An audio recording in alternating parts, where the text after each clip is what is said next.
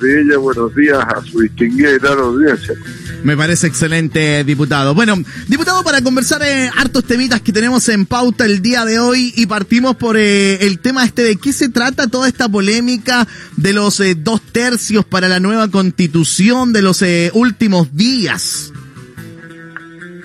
Sebastián, usted sabe que uno de los grandes cuestionamientos a la constitución actual es que fue impuesta a la mayoría por una minoría y que su contenido asegura el derecho de la minoría a vetar las ideas de desarrollo del país que tiene la mayoría. Y como un modo de asegurar que la futura constitución nos represente a todos, se ha establecido que para aprobar sus nuevas normas tenga que tener el acuerdo de a lo menos dos tercios de los constituyentes, de los participantes en la confección de la nueva constitución, como una manera de asegurar que ésta sea integradora, inclusiva, que exprese a la gran mayoría nacional y de ese modo deshacerse del San Benito de que es la constitución de la minoría. Aquí de lo que se trata es de que sea una carta fundamental que dure mucho tiempo, que independiente de quién gobierne y de los programas eh, gubernamentales que proponga el marco del orden que regula nuestros derechos, libertades, garantías individuales y el marco que regula las relaciones entre los poderes del Estado, equilibrado y que permite que existan las libertades garantías individuales, se mantenga en el tiempo, independiente de las medidas concretas que cada gobierno adopte para ir dando respuesta a las aspiraciones de la sociedad. Y por eso se propuso el que las normas fueran aprobadas por un quórum alto. Ahora, para el futuro, el quórum alto solo será para reformar la Constitución, porque las leyes debieran ser por mayoría simple, de modo de permitir que la soberanía popular eh, dirija los destinos del país cada vez que sea llamada a expresarse.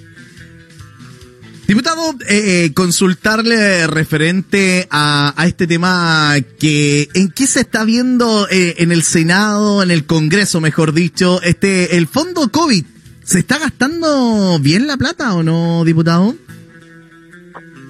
Mire, la mayor parte del dinero que se asignó al fondo COVID, que son 12 mil millones de dólares, ya ha sido comprometido o gastado. Se ha gastado en los ingresos familiares de emergencia, en medidas de apoyo a distintos segmentos de trabajadores y segmentos sociales del país, también en apoyo a, a las empresas pequeñas, medianas, también algunas grandes en el eh, subsidio de desempleo, en fin.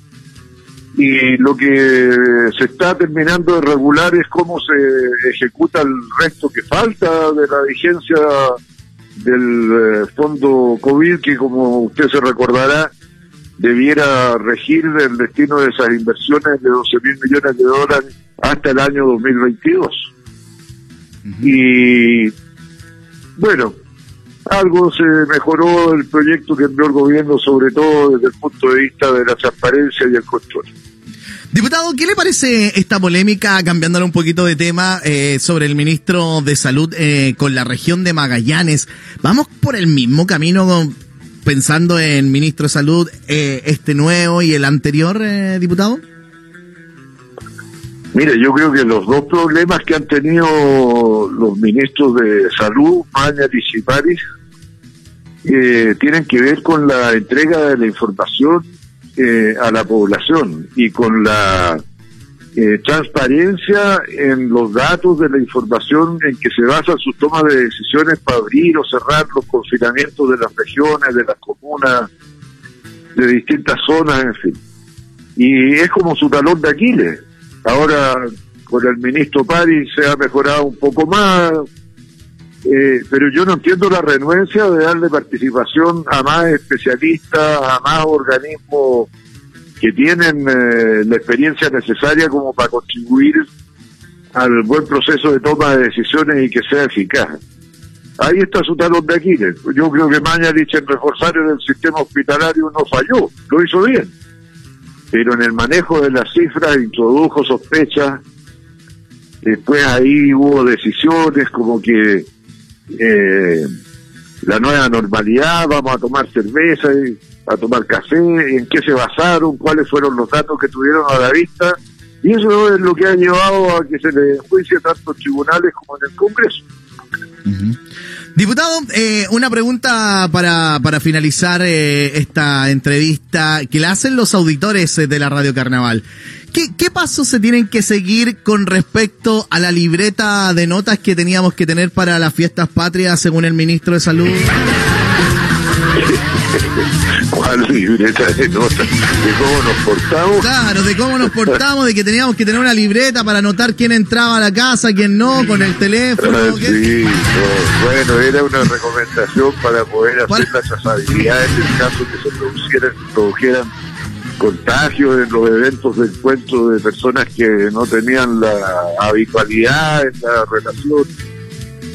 Y no sé cuál es el balance que hace la autoridad, porque todavía yo creo que no vemos qué es lo que pasó después del 18 en, términos- sanitarios y de control de la pandemia. Así que vamos a tener que evaluar la libreta un poco más adelante, estimado Sebastián. O sea, ¿la podemos guardar hasta Navidad, Año Nuevo o Halloween? Guárdela, guár- Se guárdela por si acaso, guárdela, sí. guárdela por si acaso.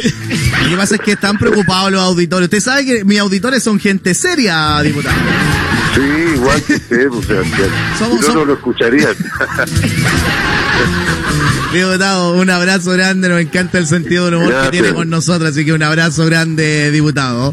Gracias, Sebastián. Igualmente para usted y para su distinguida la audiencia. Un abrazo. Chao, chao. Chao, chao. Ahí conversamos con el diputado Marcelo Chilina a esta hora a través de la radio Carnaval FM. Son las 12 ya con 4 minutitos, 12 horas con 4 minutitos. Oye, que les gusta el deseo a usted, ¿no? De, de verdad, amiga. ¿eh? Aquí el único que está quedando como, como tonto.